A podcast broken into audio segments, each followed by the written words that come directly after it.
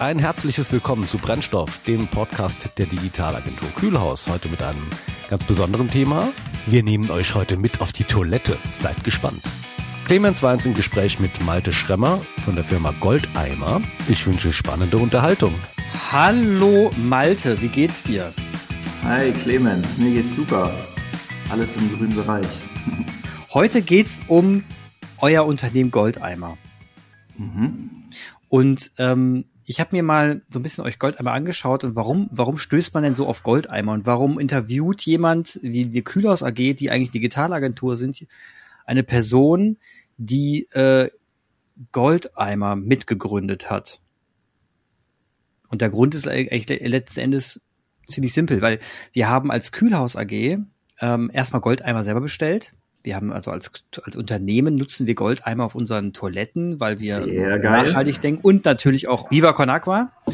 Und ich selber habe mich deswegen mit der Marke auseinandergesetzt, weil ich ähm, dann auf dem Klo saß und euer Toilettenpapier gesehen habe, es irgendwie inspirierend fand und dann dachte, naja gut, dann, dann wird ja was dran sein. Ne? Goldeimer klingt irgendwie vernünftig, kann man mal ausprobieren. Und dann bin ich da wieder längere Zeit nicht in Berührung gekommen, weil ich eigentlich immer nur im Point of Sale, also bei Rewe oder bei Edeka oder sonst wo einkaufe und da Goldeimer nicht so oft vertreten war, äh, bin ich damit nicht mehr in Berührung gekommen, bis vor ein paar Wochen, da saß ich wieder auf Toilette und da saß ich, sah ich wieder diesen Goldeimer. Und da habe ich mir gedacht, Mensch, ich habe den doch letztens, ich habe doch letztens das Toilettenpapier auf Re bei Rewe gesehen. Und da bin ich nochmal in Rewe gestürzt und dann Tatsache war es da und da habe ich direkt zugegriffen. Jetzt bin ich Goldeimer-Nutzer. Und dann habe ich mir gedacht, okay, jetzt steht da auf der Packung irgendwie Instagram und so und goldeimer.de, dann gehe ich doch mal auf die Seite drauf. Und da bin ich auf die Seite draufgegangen von euch. Und dann habe ich festgestellt, ja Mann, die quatschen ja nicht nur nachhaltig, die machen ja ernst, die machen ja richtig ernst. Die machen ja richtig ernst. Und deswegen bin ich auf euch gestoßen, weil bin von der Marke Goldeimer fasziniert und würde dich jetzt mal gern fragen, warum hast du eigentlich, warum hast du Goldeimer gegründet mit anderen zusammen? War, war, was, was ist eigentlich der Grund für das Ganze? Also wir haben das Ganze auf jeden Fall nicht ins Leben gerufen, um äh, in, den, in der Supermarktlandschaft Deutschlands soziales Klopapier zu verkaufen. Das ist tatsächlich echt erst ein paar Jahre später dazu gekommen, sondern ähm, ich war mit Viva Con Aqua vor ein paar Jahren auf einer Projektreise, wo es ähm, darum ging, dass wir eben mit Spendengeldern, die wir hier in Deutschland eingesammelt haben, ähm, Wasser- und Sanitärprojekte finanziert haben. Und wie äh, wichtig und wie dramatisch eigentlich diese Sanitärsituation ist, habe ich da vor Ort vor gut zehn Jahren mittlerweile am eigenen Leib erfahren, weil ich einfach selber einen ziemlich krassen Durchfall bekommen habe. Und ähm, mhm. der hat mich ganz gut ausgenockt, so von einer Dehydrierung und, und, und, wo ich halt dachte, okay, krass, ähm, ich habe eine Toilette hier eigentlich die ersten 25, 26 Jahre meines Lebens als was total Selbstverständliches ähm, betrachtet und mir war gar nicht so bewusst, was eine Toilette eigentlich für eine lebensrettende Funktion auch innehat und dass eine gesicherte Sanitärversorgung ähm, auch ein totaler Luxus ist. Und ähm, naja, und so, so ist eigentlich diese ganze Idee so ein bisschen entstanden. Und was wir eigentlich machen, neben Klopapier verkaufen, ist, dass wir ähm, Sanitärsysteme neu denken. Also wir betreiben dezentrale Trockentoiletten, also mhm. Kompostklos auf äh, Großveranstaltungen, vorrangig hier in Deutschland. Da findet man uns auf dem Hurricane, Deichbahn, Mel, Splash, also die ganzen größeren Veranstaltungen auch. Und ähm, versuchen halt in diesem Bereich Kreisläufe zu schließen und ähm, diese ganze Idee natürlich perspektivisch auch ähm, ja im globalen Süden noch mit aufzubauen. Und das Ganze bei uns läuft halt unter dem Motto Klos für alle. Also so die Initialzündung, sag ich mal, war ein Durchfall und ähm, daraufhin ähm, habe ich mich mit, mit ein paar Kommilitonen zusammengesetzt und wir haben Goldeimer ins Leben gerufen. Und ähm, ja, und jetzt machen wir das seit knapp acht Jahren und äh, noch einen Ticken mehr. Also wir betreiben Toiletten auf Festivals, wir verkaufen Klopapier, haben jetzt auch noch eine eigene Seife, ähm, versorgen auch diverse Kleingärtner und versuchen einfach so grob alles, was mit Scheiße zu tun hat, ist halt unser Thema und das wollen wir sozial und nachhaltig machen. Ich habe ja gelesen, ist bei euch auf der Seite steht ja irgendwie 4,2 Milliarden Menschen haben keinen Zugang zu einem richtigen, also so mal richtigen, ich sag mal richtiges Klo, in unserem Standard gesprochen, also zu einem Klo. zu einer, ja. ähm, das fand ich faszinierend, das fand ich schockierend. Das, also das war mir nicht bewusst. Das war mir überhaupt nicht bewusst. Nee, klar. Also es, ist, es gibt halt, ähm, also das ist vielen Menschen nicht bewusst, gerade nicht hier in Deutschland, ähm, weil wir kennen das halt. Wir sind ja so groß geworden und du lernst halt von der Pike auf, auf Klo gehen, hinsetzen, Spültaste ja. drücken, Arsch abwischen, fertig. Richtig. Ähm, und dass ganz viele Menschen eigentlich die Toilette an sich als, als Konzept ähm, nicht in diesem Luxus kennen und erfahren, ähm, war mir ja so auch nicht bewusst. Also ich bin auch erstmal ganz gut aus den Latschen gefallen, als ich diese Zahl das erste Mal gehört habe. Und mit einer Toilette hängt halt noch wesentlich mehr zusammen. Also eine Toilette kann da schon stehen, so, ähm, aber was passiert danach damit? Das fragen wir uns ja hier auch nie. Also wo, wo wird deine Scheiße eigentlich hingespült? So, und ähm, in Deutschland ist es halt so, die geht in die nächste Kläranlage mhm. und wird dort mit sehr viel Energieaufwand, ähm, wird das Wasser wieder aufbereitet und dann entsteht Klärschlamm und der Klärschlamm, der wird dann wieder mit Energieaufwand getrocknet und dann wird er verbrannt. Und das ist halt eigentlich ähm, so eine, so eine Einbahnstraße, so eine ökologische, ähm, wo überhaupt keine Mehrwerte entstehen. Und ja. ähm, und solche Systeme, wie wir sie hier kennen, die kann man sich in, in Ländern wie zum Beispiel Uganda oder Äthiopien, also wo Wasser ohnehin eine kostbare Ressource ist, gar nicht, gar nicht leisten. Und deswegen brauchst du da andere Lösungen. Und ähm, ja, und da wollen wir irgendwie unseren Beitrag zu leisten und gucken, wie man halt dezentrale, autarke, kreislauforientierte Sanitärsysteme aufbauen kann, aber weil halt auch so viele Leute sich dieser ganzen Problematik gar nicht so bewusst sind, äh, müssen wir da natürlich auch drauf aufmerksam machen. In Form von Klopapier hat ja bei dir scheinbar super geklappt. Auf jeden du Fall. halt irgendwie auf die bedruckte Rolle ähm, und siehst, okay, 4,2 Milliarden Menschen haben keine Toilette. Was ist denn da los? Okay, muss ich erstmal mhm. gucken. Goldeimer.de, da informiere ich mich dann mehr. Und ähm, das ist halt so ein Problem, was ganz viele Menschen hier einfach nicht so richtig auf dem Schirm haben, ähm, einfach mehr Beachtung kriegt und ein bisschen mehr aus dieser Tabuzone rausgeholt sind, wird, das haben, das haben wir uns auch so ein bisschen zur Aufgabe genommen. Und ähm, ja, weil es halt eben wirklich ein, ein wahnsinnig wichtiges Thema ist. Und ich weiß nicht, wer das gesagt hat, aber man sagt halt so, dass ähm, in den letzten 200 Jahren keine Erfindung mehr Menschenleben gerettet hat als die Toilette. So, also die Toilette und eine gesicherte Sanitärversorgung hat hier ähm, einfach auch Pest und Cholera vertrieben. So, weil die Keime halt nicht mehr ins Trinkwasser gelangen, Menschen keinen Durchfall mehr kriegen, das Immunsystem nicht geschwächt wird und genau das, was man hier halt mit der Schwemmkanalisation und dem Spülklo geschafft hat, das ist jetzt die große Herausforderung, ähm, das eben auch im globalen Süden hinzukriegen ähm, für die 4,2 Milliarden Menschen, die eben immer noch teilweise an einem simplen Durchfall sterben. So, und das ist halt unnötig. Das ist in der Tat unnötig. Also jetzt bin ich mal gerade, also ich bin baff. Ähm, das, ja, das ist, das ist mir aber auch nie bewusst gewesen. Ja, diese Selbstverständlichkeit. Auch ich, es geht zum Thema. Also ich meine, ich will jetzt hier keine keine politische Diskussion losstreiten, aber es geht so in Richtung Thema äh, Impfung, dass man das, dass man im Prinzip in der Lage ist, in der unserer westlichen Welt so dermaßen darüber zu streiten, obwohl man anderen, anderen Ländern eigentlich dankbar sein könnte, wenn es überhaupt mal eine Impfung gäbe oder in der Flächendeckung. Und auch hier ähm, reden wir eigentlich über über äh, für unsere Sicht sind das dann äh, Tritt, äh, Luxusprobleme, erste Weltprobleme, wenn wir dann darüber reden, ob das Klo jetzt automatisch sich selber abwischt oder nicht und ob das Puppe Klopapier zu hart ist für den Popo. Mhm.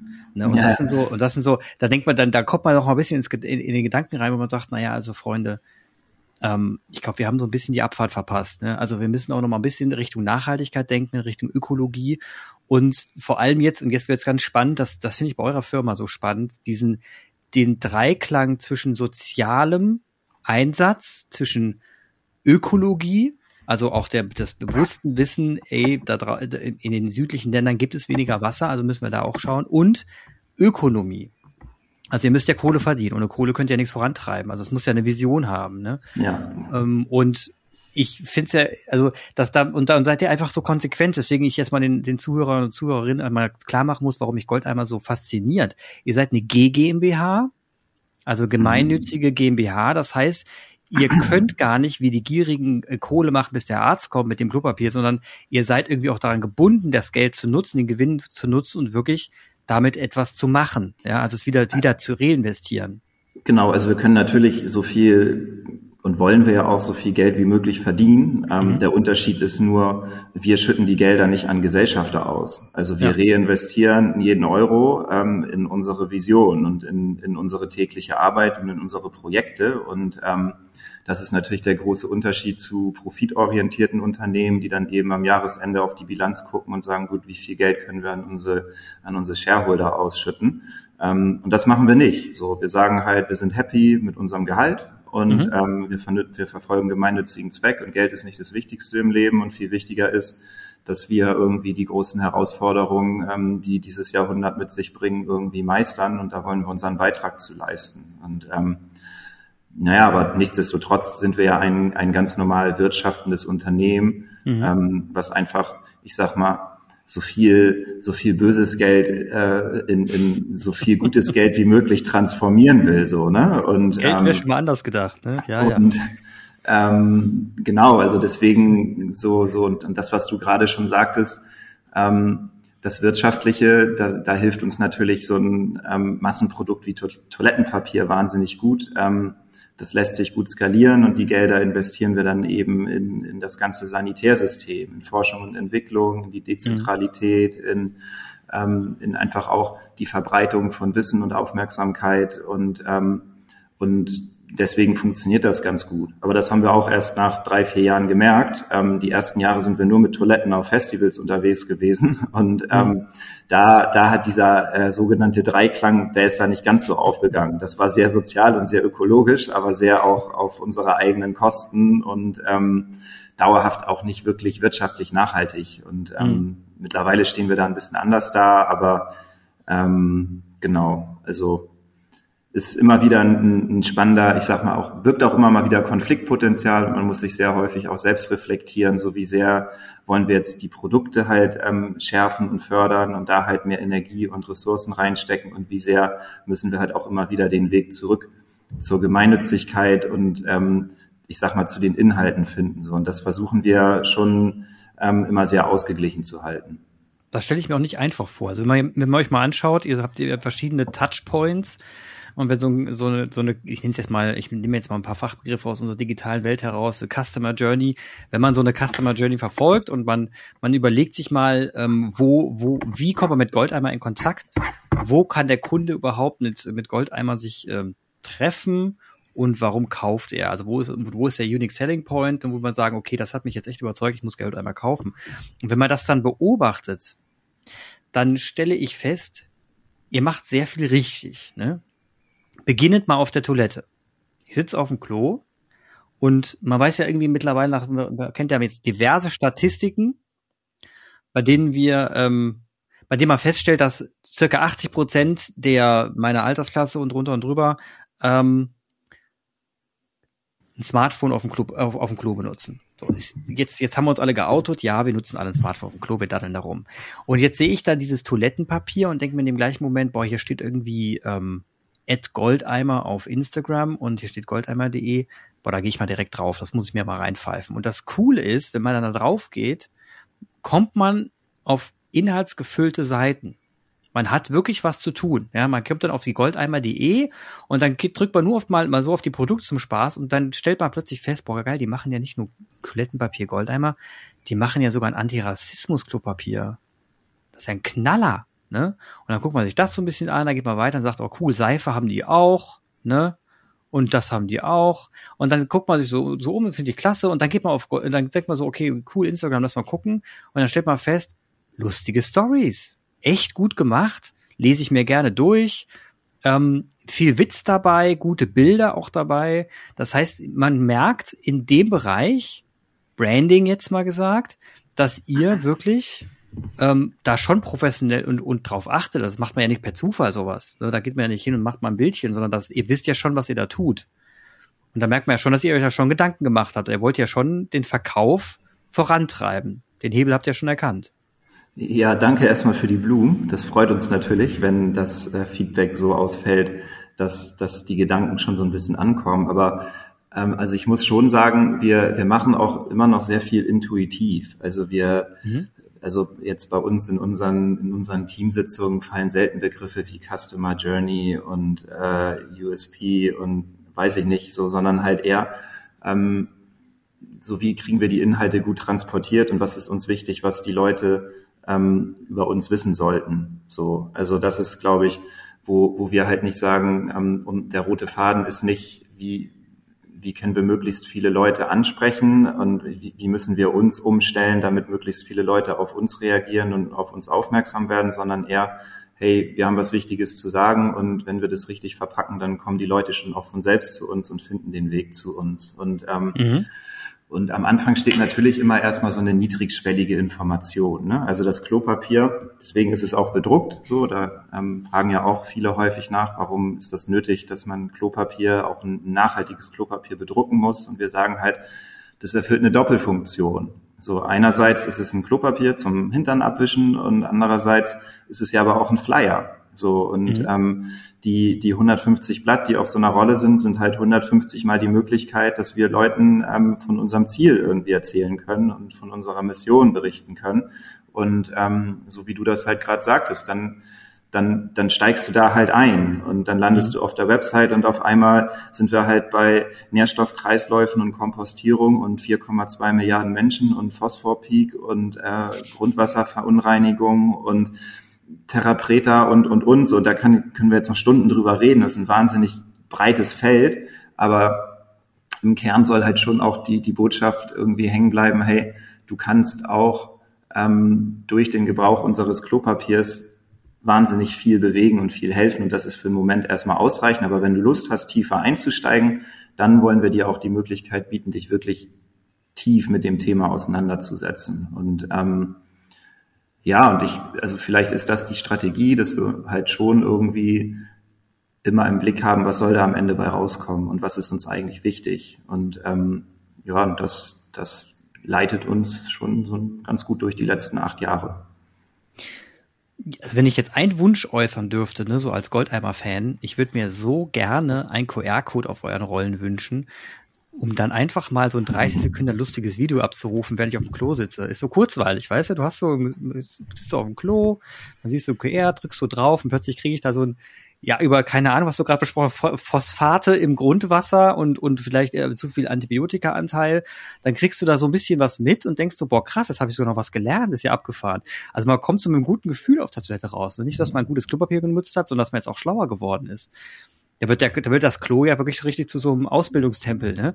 Traumhaft. Also ich fände ich fänd's lustig. Ist ein Wunsch von mir, ne? Nur, nur ein Wunsch. Wir, wir werden das mal prüfen auf jeden Fall, ob man einen QR-Code, der auf eine Rolle Klopapier gedruckt ist, wirklich immer noch äh, ohne Probleme abscannen kann. Und das wäre geil. Das dann genau. äh, glaube ich, wird da wird dem nichts im Weg stehen.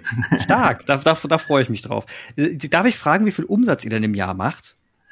Äh, wir machen jetzt momentan, also ich schätze so bummelig eine Million. Das klingt jetzt erstmal für die Menge an Klopapier, glaube ich, also sagen viele mal recht wenig so, wo ich halt sage, ähm, wir haben mit dem Produzenten, mit Weber halt so eine Art Lizenzvereinbarung. Das mhm. heißt, ähm, ja, also ich, Umsatz interessiert mich eigentlich nicht so. Ich finde das nicht so wichtig. Also es geht halt eher darum, wie viele Leute konnten wir erreichen und ähm, mhm. wir haben es letztes Jahr tatsächlich, glaube ich, geschafft, schon das erste Mal über eine Million Packung Klopapier auch zu verkaufen. Das heißt, äh, diese Nachricht von Klos für alle in über eine Million Haushalte zu bringen.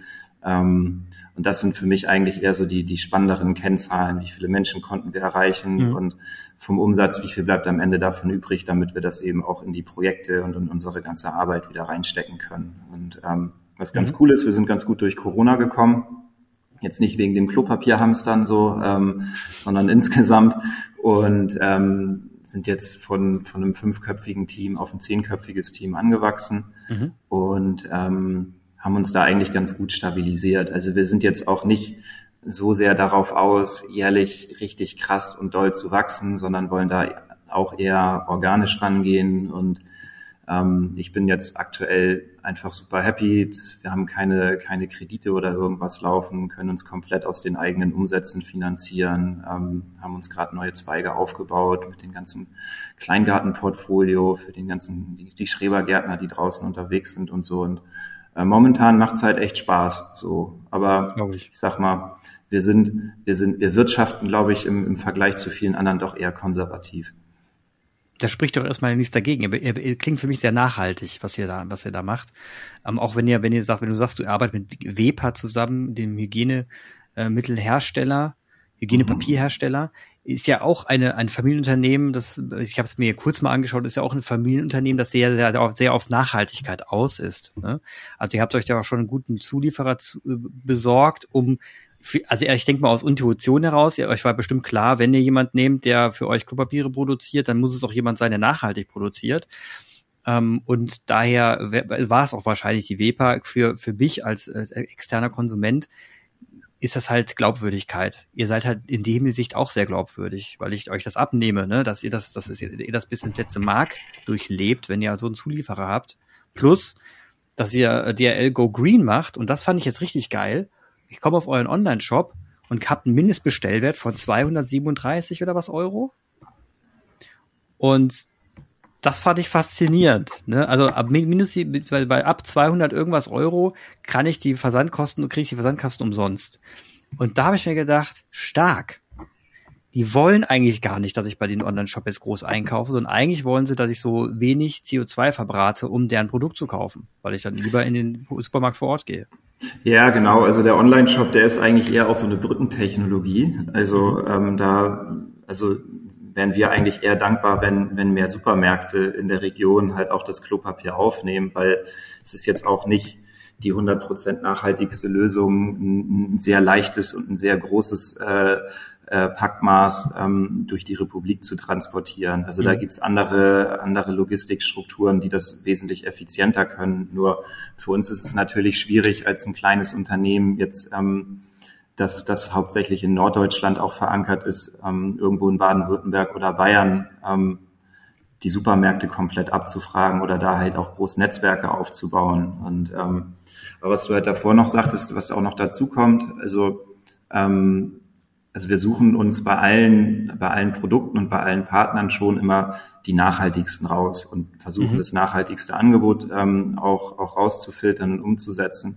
Was unter anderem auch daran liegt, dass wir ähm, eine Gemeinwohlbilanz erstellen. Also mhm. ähm, wir achten nicht nur auf finanzielle Kennwerte, sondern wir achten eben auch drauf, wie, wie steht es um die Mitarbeiterzufriedenheit, ähm, mit welchen Lieferanten arbeiten wir zusammen, wie ist die, wie ist die Lieferkette organisiert, ähm, und dann nehmen wir uns eigentlich ja wirklich seit zwei Jahren sehr stark unter die Lupe und reflektieren das und schreiben dann halt wirklich auch äh, Optimierungspunkte raus, um halt in dieser Gemeinwohlbilanz nach außen hin natürlich auch besser abzuschneiden. So. Und mhm. ähm, da spielt sowas natürlich mit rein. Und wenn du halt äh, mit, weiß ich nicht, mit, mit Lieferanten zusammenarbeitest, die, die halt nicht nachhaltig arbeiten oder die ihre Mitarbeiter nicht, nicht fair bezahlen oder ausbeuten, dann ist das für uns natürlich auch ein Minuspunkt in der Gemeinwohlbilanz. So, das finde ich ist mhm. halt ein total spannendes Konzept insgesamt für die Wirtschaft, dass halt am Ende eben nicht nur der Profit zählt, so, sondern ganz viele andere Kennwerte da auch mit reingerechnet werden müssten, um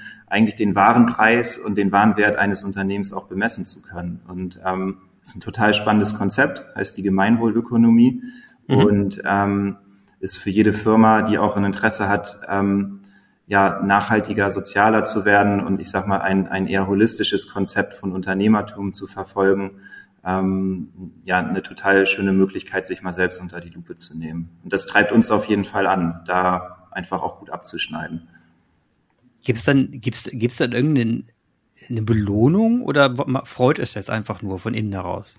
Ja, also du hauptsächlich macht man das wirklich für sich als Unternehmen, ähm, mhm. aber du kriegst am Ende schon so einen Score. So, also kriegst dann so einen Punktwert aus verschiedenen Faktoren, die da äh, einberechnet werden. Und wenn der wenn der Punktwert hoch ist, ist das bei mir auf jeden Fall so, dann freue ich mich natürlich auch, als wenn er niedrig ist. So, ne? Und mhm. ähm, aber das das ist für uns eigentlich am Ende die, die entscheidendere Zahl, als ähm, was am Jahresende an Profit dasteht. Also ne, wir könnten den Gewinn jetzt verdreifachen und dann zahlen wir allen fünf Euro weniger und suchen uns die, den, den billigsten Fulfillment-Partner und die günstigste Lieferkette und ähm, kaufen die schrottigsten Produkte ein. Aber das ist ja am Ende nicht das, worum es geht und was irgendwie zählt. Und ähm, ja, und wenn das halt, also wenn das halt der Motor ist, so wie das bei vielen anderen vielleicht auch einfach der Profit ist, ähm, dann gehst du ja trotzdem morgens genauso motiviert zur Arbeit und am Ende guckst du halt, okay, wir haben in der Gemeinwohlbilanz abgeschnitten und ähm, dann freuen wir uns, klar. Also dieses Jahr hatten wir einen sehr guten Score. Ja, das klingt, das, das klingt auf jeden Fall mega interessant. Also die Frage, ich frage mich jetzt gerade, ähm, wie ist denn das bei euch intern, du hast gerade auch, auch eure zehn, zehn Kollegen, du hast deine zehn neun weiteren Kollegen angesprochen, Kolleginnen. Ähm, wie stellt ihr euch denn als Mitarbeiter auf? Also, welche Werte lebt ihr denn innerhalb dafür? Aber habt ihr da bestimmte Richtlinien oder sagt ihr, oder na gut, bei zehn Leuten Richtlinien zu machen, ist doch ziemlich affig, aber sag mal, habt ihr da einen gewissen Konsens, dass ihr auf bestimmte Arten und Weisen auch, keine Ahnung, ähm, reist, wenn ihr mal eine Geschäftsreise macht, dass ihr, äh, wie ihr eure, was für Gadgets ihr kauft, was für Laptops ihr kauft, habt ihr da Konsens oder macht ihr das gerade so, wie ihr denkt und äh, drückt auch mal ein Auge zu?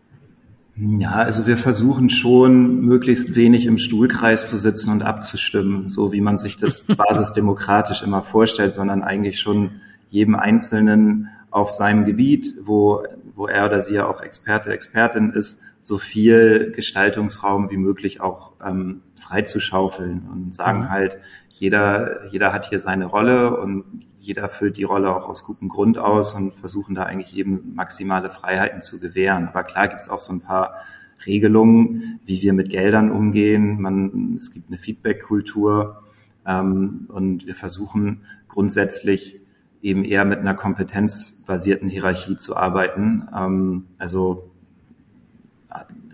inspiriert halt durch, durch Frederic Laloux, der hat ein spannendes Buch geschrieben vor ein paar Jahren, nennt sich Reinventing Organizations mhm. oder jetzt auch ähm, äh, Joanna Breidenbach, New Work Needs Inner Work. Also das sind so viele, viele Konzepte aus, ich sag mal, diesem New Work Kosmos, den wir damit aufnehmen und auch bei uns von Anfang an versuchen zu integrieren.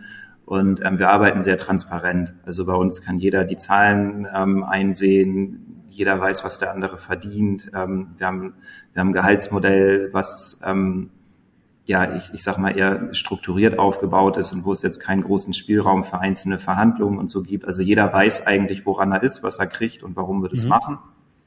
Und ähm, ja, und versuchen halt auch einfach, dass alle hier happy sind und sich wohlfühlen und ähm, irgendwie Bock haben, morgens aufzustehen und zu denken, geil, heute wieder eine Runde Goldeimern. Und ähm, Klar klappt es auch nicht immer so. Also wir haben auch Konflikte und wir haben auch unsere, unsere ähm, ja, Meinungsverschiedenheiten. Und da ist dann halt bei uns eher die Frage, wie kriegen wir sowas gelöst? Und da versuchen wir jetzt mehr und mehr mit, mit so Modellen wie der gewaltfreien Kommunikation zu arbeiten und ähm, ja, verschiedene, verschiedene Rhythmen halt zu entwickeln, dass wir einfach gut zusammenarbeiten, aber eben auch die Unterschiedlichkeiten, die jeder Einzelne so mit sich bringt, auch zu respektieren. Also ähm, ist auf jeden Fall spannend. Also gerade jetzt auch, also wenn du sagst zehn Leute, da braucht man ja gar nicht so viel Rahmen und, und Grundsätze und so. Also von fünf auf zehn ist auf jeden Fall schon mal eine Verdopplung. ähm, und, und ich sage, ich, ich baue die Grundlagen lieber jetzt als in zwei ja. Jahren, wenn wir vielleicht 20 oder 30 Leute sind, dann bist du nämlich nur noch am Hinterherräumen. Und das stimmt. Ähm, lieber jetzt ein, ein gesundes, gesundes Fundament aufbauen und eine coole Arbeitskultur schaffen und ähm, ja, einfach auch geile Leute einstellen, brauchst auch einen coolen Onboarding-Prozess und so. Und das sind alles so Sachen, wo wir auch viel nach innen arbeiten und da seit Jahren aber auch viel ausprobiert haben schon. Das klingt alles erstaunlich konsequent und sehr gut durchdacht. Und ich sage, ich wiederhole es gerne noch einmal. Also wenn man eine, wenn man, wenn man als, wenn man als Kunde mit so einer runden Geschichte in Konfrontation kommt, also wenn man, wenn man merkt, dass, dass man auf seiner Kundenreise zu euch eigentlich das Gefühl hat, das ist eine runde Geschichte. Ne, da da, da gibt es keine Ecken und, und gar nichts, dann muss hinten raus alles stimmen oder vieles, alles ist falsch, vieles stimmen. Das, da muss es bei den Mitarbeitern irgendwie gut sein, da muss das Team knallen, da muss irgendwie jeder, wie du es gerade gesagt hast, da muss jeder seine Talente komplett ausspielen können. Also euer, euer Storyteller oder eure Storytellerin, die scheint es drauf zu haben, die Person. Ne? Ähm, scheint, also das, das, das, das merkt man, Auswahl Lieferanten, Einkauf, Verkauf, das, das, das klingt einfach alles super rund. Jetzt frage ich mich gerade, wenn du jetzt mal die großen DAX-Konzerne in Deutschland anguckst, ne? Ich meine, die haben jetzt echt einen dicken Hebel. Die könnten jetzt echt mal, wenn man sich mal überlegt, so ein Daimler oder VW oder was ThyssenKrupp würde sich mal überlegen, wir ähm, entscheiden uns, nachhaltig zu werden. Und zwar nicht mit dem Fall, also nicht mit, also nicht pseudo, pseudo nachhaltig im Sinne von, wir haben jetzt irgendwie auch mal ähm, äh, die Flugreisen abgeschafft und machen hinten raus trotzdem alles weiter mit fetten Dienstwagen, sondern wirklich nachhaltig. Hättest mhm. du da, glaubst, glaubst du da dran? Glaubst du daran, dass man das, in, dass, dass, dass man unsere großen Unternehmen noch so weit umschwenken kann, dass sie im Dreiklang der Gesellschaft dienen können und nachhaltig arbeiten können? Äh, ich hoffe das auf jeden Fall. Also ohne die wird es ja nicht gehen. Also wir haben, wir haben ja schon jetzt echt viele Herausforderungen in den nächsten Jahren. Ähm, und man kann jetzt eben nicht einfach sagen, wir setzen einmal alles auf Null und fangen nochmal von vorne an, sondern du musst ja mit den bestehenden Strukturen ähm, auch irgendwie arbeiten und die müssen sich von innen raus ähm, verwandeln, um vielleicht auch langfristig überleben zu können. So, ne? Und ähm, ich glaube aber grundsätzlich ist da einfach so ein, also spielt da ein Wertewandel eine ganz große Rolle. Und es bringt nichts, wenn du jetzt mal einen kleinen Bestandteil deines Unternehmens ein bisschen nachhaltiger machst oder ein bisschen nachhaltiger investierst und so, sondern da muss vor allem ähm, in solchen Betrieben die Führungsebene ganz klare Vorgaben machen und sagen so, ähm, es ist jetzt vielleicht auch mal eine neue Zeit angebrochen und wir haben auch als Unternehmen eine gesellschaftliche Verantwortung und die haben wir vielleicht in den letzten fünf Jahrzehnten nicht so ganz wahrgenommen. Ähm, mhm. Und jetzt müssen wir einlenken und umdenken. Und ähm, wir müssen ja auch als Arbeitgeber attraktiv bleiben. Also viele Menschen wollen ja auch in solchen Strukturen gar nicht mehr arbeiten, sind mhm. stark auf der Sinnsuche, wollen irgendwie ähm, nachhaltiger leben, wollen, wollen auch ihren Beitrag leisten. Und das setzt natürlich so große Unternehmen, wo es wesentlich schwieriger ist als jetzt für uns, ähm, Dinge auch anders zu machen, natürlich auch ein bisschen unter Druck. So, und ähm, ich hoffe natürlich, dass das passiert und ich glaube, vielleicht spielen wir da auch eine kleine Rolle, in, indem wir halt von außen mit kleinem Beispiel vorangehen, wie man es vielleicht auch machen kann.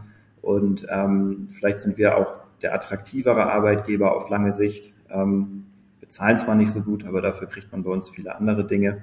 Und ähm, ja, ich hoffe das schon stark, aber das die Zeit, das wird die Zeit zeigen. Also weiß ich jetzt nicht. Ich bin gespannt und ich bin optimistisch, aber das ist immer ähm, gut. Ja, solange es immer nur um, um, um Profite und, und, Kohle geht, ähm, sehe ich da wenig Chancen. Also ähm, ja, es ist ein bisschen das Problem, dass beim Kapitalismus ist es ja gerade so, dass die, die nicht die äh, honoriert werden im System, die am nachhaltigsten denken, sondern die honoriert werden, die am meisten Kohle machen. Also der, der letztendlich wird gewinnt immer der, der egal wie er es macht, egal wie am meisten Kohle macht, äh, der der gewinnt. Ne? Also ich, ich kann ich kann die Flüsse verdrecken, ich kann ähm, ich kann sonst wie mit meinen Mitarbeitern umgehen, ähm, solange ich da hinter hinten die, die die schwarze Zahl immer größer wird, bin ich der Gewinner von allen und werde dann auch für gefeiert. Und ich glaube, wenn solange das System in diesem Falle nicht einen Wertewandel einnimmt, das heißt, dass die gefeiert werden, die auch gerne Gewinne machen, dagegen hat ja kein Mensch was. Ein Unternehmen kann ja nur existieren, wenn es Gewinne macht. Aber das im Einklang mit Ökologie und Sozialem bringt und das der Gesellschaft weiter, weiterhilft, weil ich glaube, langfristig verdienen wir alle mehr, wenn wir diese, diesen Dreiklang äh, leben dann würden wir, glaube ich, wirklich was erleben. Also ich bin Freund von Rahmenbedingungen ändern, wie gesetzliche Rahmenbedingungen und dann auch mal ein paar Werte da, da mal nochmal zu schauen, was für Werte haben wir da eigentlich, die wir da eintüten könnten. Liebe Politiker. Ja, de definitiv. Also, so ich, also diese Geschichte, dass der Konsument ähm, entscheiden kann, dass, dass weniger Plastik verbraucht wird oder weniger Auto gefahren wird oder so, das spielt natürlich auch eine Rolle. Aber mhm. am Ende des Tages ist es wesentlich einfacher durch, ähm, durch regulierende Gesetze einfach den Unternehmen ein paar Vorgaben zu machen und ähm, dann löst sich das Problem von alleine, sag ich jetzt mal so. Ne? Also ja, ja. Ähm, da wurde, glaube ich, auch in den, in den letzten zwei Jahrzehnten sehr viel der Verantwortung auf den Endverbraucher abgewälzt. Ähm, mhm. Und man hat sich da ein bisschen aus der Verantwortung bezogen. Deswegen hoffe ich jetzt halt auch, kommende Bundestagswahl, dass da nach äh, vielen Jahren der großen Koalition vielleicht mal ein bisschen mehr Wind reinkommt und ähm, ja, kann das eigentlich nur begrüßen. Also Goldeimer denkt grün, was sie wählen, das lassen wir offen. Und übrigens, wenn ihr mal wissen, wenn ihr wissen wollt, wie Malte eigentlich aussieht, geht, geht einfach auf goldeimer.de. Das erste Foto auf goldeimer.de, das ist Malte. Nur falls mal jemand Gesicht sehen will. Malte, ich danke dir ganz recht herzlich für deine Zeit, die du ähm, zur Verfügung gestellt hast. Das wirklich, das freut mich wirklich sehr. Und ähm, für diese unkomplizierte Art mit dir ähm, hier über euren Laden zu sprechen. Das hat mich sehr gefreut. Und ich hoffe auf ein baldiges irgendwann mal Wiedersehen. Und dann würde ich und ich werde euch weiterverfolgen und äh, bin froh, wenn es irgendwann QR-Code gibt. Vielleicht scannst du ja irgendwann mal einen ab und da steht dann Danke Clemens. Ja, genau. Das wunderbaren Tipp. Das wäre so. geil. Danke dir. Ja, cool. Mach's gut. Danke dir auch. Mach's gut. Ciao, ciao. Ein herzliches Dankeschön an Malte und Clemens. Werft einen Blick in die Show Notes. Wir würden uns freuen, euch wieder bei der nächsten Folge von Brennstoff begrüßen zu dürfen. Auf Wiederhören.